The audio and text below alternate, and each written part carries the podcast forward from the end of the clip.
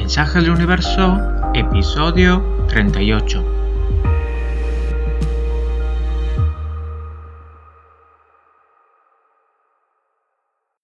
Bienvenidos a todos, bienvenidos a nuestro episodio número 38. ¿Cómo estáis? Aquí todo bien y hoy seguimos nuestro recorrido de los arcanos mayores para trabajar con la sombra. Hoy hablamos del arcano número 10, la rueda de la fortuna. Es una carta que habla de cambios, de los ciclos de la vida, del movimiento. Por lo tanto, si tenemos esta carta en equilibrio, sabemos adaptarnos a los cambios que vive el mundo, a los cambios de la sociedad, a las novedades, a lo desconocido. Los aceptamos, aceptamos estos cambios, nos adaptamos y fluimos con ellos. Y si tenemos esta característica demasiado desarrollada, lo que pasa es que estamos demasiado enganchados al cambio, a lo desconocido, al juego de azar, a las novedades. Todos estos cambios nos dan un subidón y los buscamos constantemente. Y lo que intentamos evitar a toda costa es la rutina. Y también intentamos imponer estos cambios y todas estas novedades a la sociedad que nos rodea. Intentamos impulsar cambios constantemente. Pero puede que después de tantos cambios y de tanta incertidumbre, la carta de la rueda de la fortuna y con esa la adaptabilidad haya pasado a la sombra. En este caso, nos dan miedo las novedades, no podemos con ellas. Resistimos al cambio, no sabemos aceptarlo, no sabemos adaptarnos y nos sentimos víctimas de todos estos cambios. Nos sentimos víctimas de una sociedad que no tiene puntos fijos o que nos ha quitado lo que nos daba seguridad. Y con respecto a las seguridades, nos agarramos a todo lo que nos hace sentir estables. Nos agarramos a todo lo que nos da la sensación de tener nuestro mundo bajo control y de tener un mundo previsible, un mundo que se pueda saber cómo estará de aquí a un mes, de aquí a un año, de aquí a diez años. Notamos entonces una tensión interna y con la sociedad. Una parte de nosotros desea que todo sea seguro y estable, sin cambios. Y la otra parte anhela aire fresco, la chispa que da lo desconocido, unas novedades positivas. Además, pensamos que las personas que se adaptan fácilmente a los cambios son las que tienen mucho dinero y muchos recursos y muchas posibilidades, y por lo tanto también pensamos que a esas personas los cambios o les afecta en positivo o no les afecta, porque ya son bastante ricos y tienen poder. Y nosotros somos víctimas de esos cambios. No tenemos el poder necesario para aceptarlo ni para movernos con estos cambios, ni para aprovechar de esos cambios. No tenemos el dinero necesario, no tenemos los recursos que sirven para vivir bien a pesar de los cambios inesperados.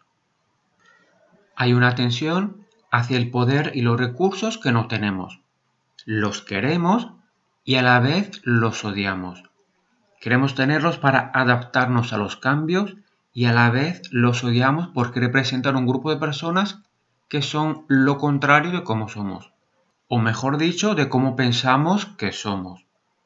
Nosotros somos las pobres víctimas y no queremos ser como aquellos ricos que se aprovechan de los cambios y que no sufren y que viven en una burbuja. Deseamos crecer y explorar algo nuevo, pero sentimos que no somos lo bastante fuertes como para superar los cambios. Por eso también nos conformamos con una vida segura y estable, pero aburrida. Esta tensión, si se hace muy fuerte, necesita el trabajo con la sombra. Primero, tenemos que ver qué es lo que deseamos realmente. A pesar de mi situación y de la sociedad en la que vivo, qué es lo que me da seguridad y me gusta y que quiero seguir teniendo. Y qué es lo que necesito cambiar porque ya no me estimula o me aburre o no me identifico con ello. Y después de analizar esto y de tener un cuadro más claro de lo que queremos de verdad, podemos imaginar cómo seríamos en la sociedad teniendo las cosas que nos dan estabilidad y que deseamos, y también con los cambios que deseamos y que nos dan una chispa nueva. ¿Cómo seríamos con ambas cosas? Por ejemplo, podremos ver que seríamos más adaptables, o que sabremos renunciar a ciertas cosas que tenemos porque no son tan indispensables. También sabremos que esos cambios pueden ser duros y drásticos, pero no son cambios que nos matan, que no son cambios que nos destruyen, porque somos mucho más adaptables de lo que pensábamos. Y también veremos que los cambios ofrecen posibilidades y podremos aprovechar todo lo nuevo y lo inesperado. Y ahora, poco a poco, podemos empezar a deshacernos de todo lo que era estable y acabado atrapándonos. Por ejemplo, un trabajo que no daba ni riesgos ni oportunidades. Una pareja estable, pero que nos ha cansado. La vida en una ciudad que ya no nos da nada. Todo lo que nos ha dado seguridades y a la vez ha acabado estancando nuestra vida. Y podemos abrir la puerta a algunas novedades. Empezar a hacer lo que nos apetecía, pero nos parecía arriesgado. Podemos explorar lo desconocido, empezar actividades nuevas a pesar de que no nos garantizan resultados seguros. Podemos entrar en ambientes sociales nuevos y ver qué pasa con estas nuevas personas. O sea que vamos destruyendo la celda que nos construimos y nos abrimos hacia lo que nos atrae, hacia lo que nos llama la atención. Vamos abandonando lo que nos aburre o que ya no nos aporta nada y empezamos a experimentar con nuevos elementos. Podemos decir entonces que empezamos un camino hacia nuestra evolución, un camino de flexibilidad, y abrimos las puertas a lo desconocido. Pero no se trata de un mundo desconocido y sin valores. Se trata de un mundo desconocido que nos acerca a lo que realmente deseamos. Por eso estamos motivados y sabemos superar el miedo, porque vemos que es una etapa obligatoria para alcanzar nuestra meta o el tipo de vida que queremos. Y lo que descubriremos durante todo el proceso es primero que somos mucho más flexibles y adaptables de lo que pensábamos.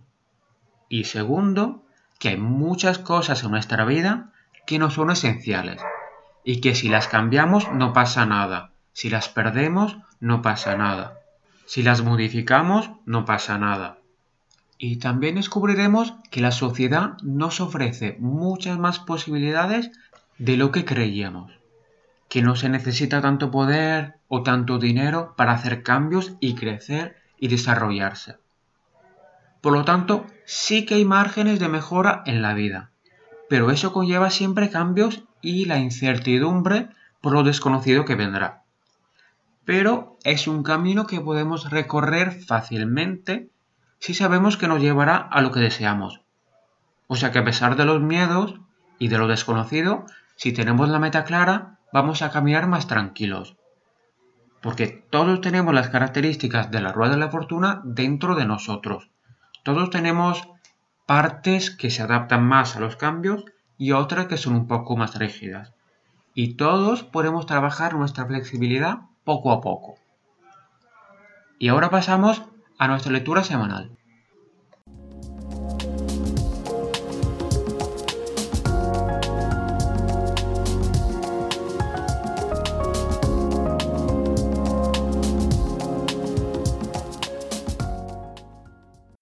Esta semana el universo nos habla a través de la carta de la muerte, y la carta ha salido invertida. Es una carta que representa los cambios naturales, lo que se ve venir y los cambios que son parte de la vida. Si interpretamos la carta de la muerte con la carta de la rueda de la fortuna que vimos en la primera parte, podemos ver que el universo nos dice que hay que desprenderse de todo lo que ya no nos sirve, que hay que dejar todo lo que se está transformando en una carga y que a pesar de la incertidumbre que conlleva vivir sin eso, es lo que nos dará la posibilidad de abrir nuevas puertas. Es muy común, por ejemplo, tener una vida llena de cosas que vienen de nuestro pasado, que hemos acumulado con el tiempo, que nos recuerdan nuestros viajes, o que son regalos de nuestros familiares, o que han sido parte de nuestra niñez, o, por ejemplo, de una etapa de nuestra vida. Y todo eso no deja espacio para lo que queremos que entre ahora en nuestra vida. Simplemente el pasado ocupa todo el espacio. Y podemos deshacernos de lo que no nos sirve. Porque eso no significa perder nuestra niñez, ni no querer a nuestros familiares que nos hicieron el regalo, ni rechazar nuestro pasado. Eso se queda dentro de nosotros, en nuestra mente, en nuestro corazón, no está en el objeto. Y hay que saber cuándo podemos liberarnos de algo que solo ocupa espacio y no nos deja avanzar. También eso pasa con los hábitos, o sea que seguimos repitiendo patrones y acciones porque lo hemos hecho durante toda nuestra vida. Pero nos damos cuenta de que eso no nos sirve y que nos deja parados en un punto del que no podemos salir. Aquí también lo que podemos hacer es empezar a hacer cada vez menos de lo que vemos que no nos sirve y empezar a dar más espacio a hábitos nuevos para construir una vida más alineada a lo que queremos. Y otra ancla que tenemos que nos da seguridad y nos da miedo abandonarla por no saber lo que podemos encontrar es el ancla de nuestro grupo social. Muchas veces nos juntamos desde jóvenes con algunas personas y seguimos con ellas durante años y años y años, a pesar de notar que ya no tenemos nada en común. Ni las aficiones, ni el lenguaje, ni las pasiones, ni las ideas. Seguimos por rutina, seguimos por costumbre. ¿Y por qué nos da miedo quedarnos sin esta seguridad y sin saber cuáles nuevas personas podrían entrar en nuestra vida? En este caso, también podemos dar menos espacio a las relaciones que nos aportan poco y dar más espacio a conocer gente nueva, más conectada con nuestras pasiones, más conectada con nuestra manera de ser. Y se puede hacer entrando en grupos de deporte o grupos de gente que hace actividades que nos gustan, talleres, cursos. O sea, todo lo que nos permite hacer lo que nos gusta y conectarnos con personas similares a nosotros que pueden aportarnos algo nuevo. Por lo tanto, el reto de esta semana es identificar lo que ocupa espacio en nuestra vida. Y si no nos aporta lo que queremos, reducir este espacio y abrir las puertas a algo nuevo. Y cuando encontremos este algo nuevo que encaja con lo que buscábamos, darle más espacio, darle más atención y darle más energía. Es todo por hoy. Hasta la próxima. Gracias por haber estado conmigo. Por cualquier pregunta, comentario o consulta, puedes encontrarme en Instagram. Mi perfil es arroba marco.wiz.85 se escribe marco.wiz.85. Cuidaos. Hasta pronto.